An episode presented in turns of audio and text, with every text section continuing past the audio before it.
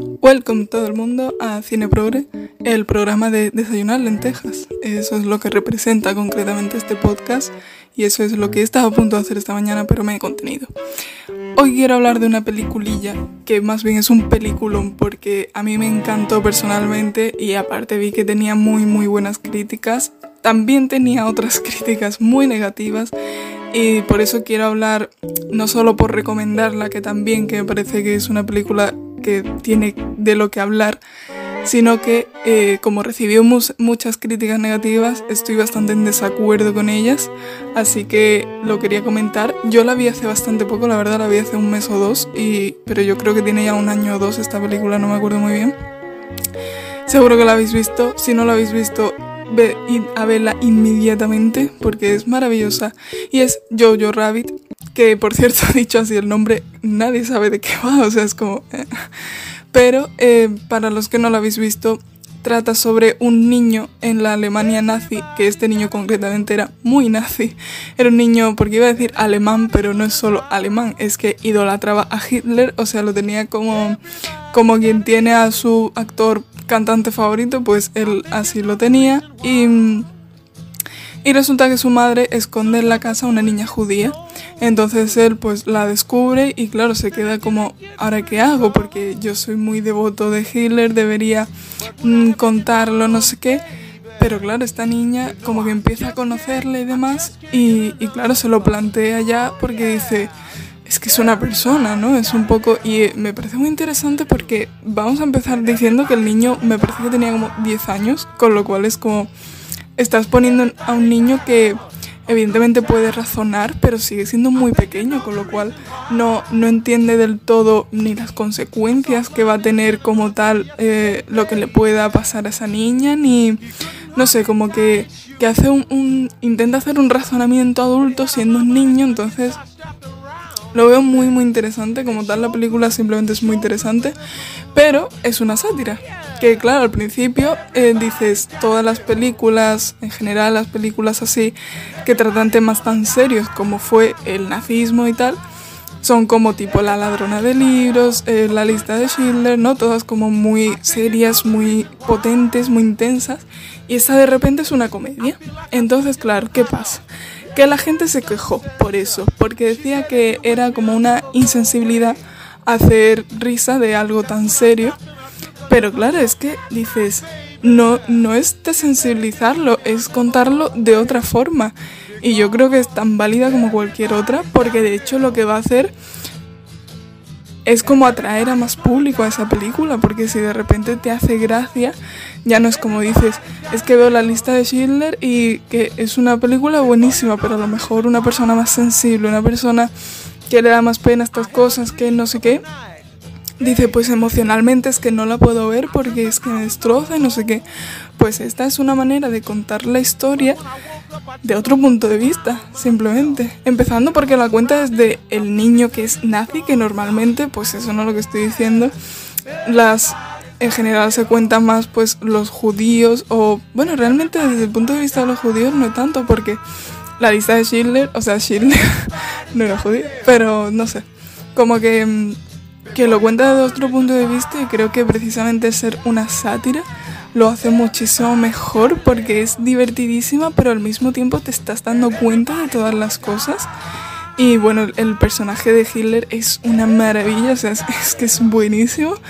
Que joder, decir esto de, decir, el personaje de Hitler precisamente es maravilloso. Mm. Pero de verdad que es graciosísimo y es, no sé, creo que es muy interesante, es muy curiosa. Y creo que lo que realmente cuenta es cómo lo fácil que es desmontar unos prejuicios y unas ideologías, como tiene este niño que tiene clarísimo que el Führer es el puto amo, y de repente eh, se encuentra una persona que se supone que debe odiar, que debe repudiar, y se hace su amigo, y se, de hecho se ve como que se enamora de ella, lo que pasa es que ella es mucho más mayor que él, con lo cual evidentemente pues no pasa nada, pero, pero él realmente sí que se enamora de ella y y ella le cuenta que tiene un novio y no sé qué y él se pone muy celoso y tal. Con lo cual ves como a través de conocer a las personas y las historias personales se pueden desmontar por completo todos los prejuicios que se tienen y esto contarlo metiéndose en esta época tan turbia y tan de todo, pues no sé, es que creo que es muy buena idea porque es eso, es que simplemente, es decir, se puede tener empatía partiendo de lo peor que puede ser el nazismo, se puede llegar a, salir de ahí y tener empatía con las personas, ¿no? en este caso los judíos y tal. Es que está tan bien contada. Es además es, tiene una fotografía muy bonita, los colores son como muy singulares de ellos y tiene como cositas muy suyas. Eh, no voy a hacer spoiler, pero un guiñito para aquellas personas que la han visto, los zapatos de la madre. ¿eh? Es que eso, uff, es que es muy intensa. Por eso no comprendo a la gente que se quejó porque fuera comedia, porque lo primero, no es tanto comedia como tal, es una sátira que ya ahí te, te embarca en otro, en otro tema, no es comedia de, ah, qué tonto saca ahí, yo no sé qué como pueden ser otras películas. Es ya decir, me meto en política y hablo de cosas serias que tienen una relevancia social eh, enorme, pero lo hago desde la comedia. Creo que aquí se habla, podríamos hablar un poco de los límites del humor. No lo haré porque de hecho hice un podcast hablando de eso y no lo he subido y vaya es que lo borré porque es un tema muy delicado del que yo me, vaya, me he estado informando, entre comillas, he estado escuchando podcasts y eso de, cómicos que hablaban de ello, pero todavía no me atrevo de hablar de eso porque es que es, es complicado.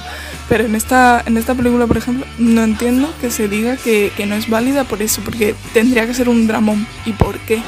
De hecho, es, tiene parte de drama, bastante drama, pero pero al mismo tiempo pues tiene, te ríes un montón, comprendes la historia, eh, sientes empatía tanto por el niño, que es complicado porque dices, joder, sentir empatía hacia un nazi, pero claro, de repente lo ves que todo lo que le han enseñado, por eso creo que también es muy potente que sea un niño pequeño, ¿no? Porque si es una persona de 40 años, dices, es que tiene un raciocinio para decir, mm, pues esto no está bien, pero ese niño, tú dices, es que le han inculcado estos valores y lo tiene tan metido en sangre que salir de ahí es muy difícil para él y aún así, en cierta manera, mm, por no decir el todo, lo consigue porque acaba diciendo, joder, pues a lo mejor los judíos, a lo mejor se está equivocando mi Führer, ídolo de masas, igual no está haciendo todo lo correcto que debería hacer. Y no sé, creo que mezclar el humor, el drama y es que es tan genial todo es tan bonita porque es bonita, es muy graciosa. Simplemente vedla si no la habéis visto. Si la habéis visto, la veis otra vez. Porque es, es maravillosa y, y, nada, simplemente este podcast es recomendación de esta película. Eh, alabarla, simplemente no, no necesito nada más. Y así que hasta aquí el podcast de hoy y nos seguimos en el siguiente podcast. Uh.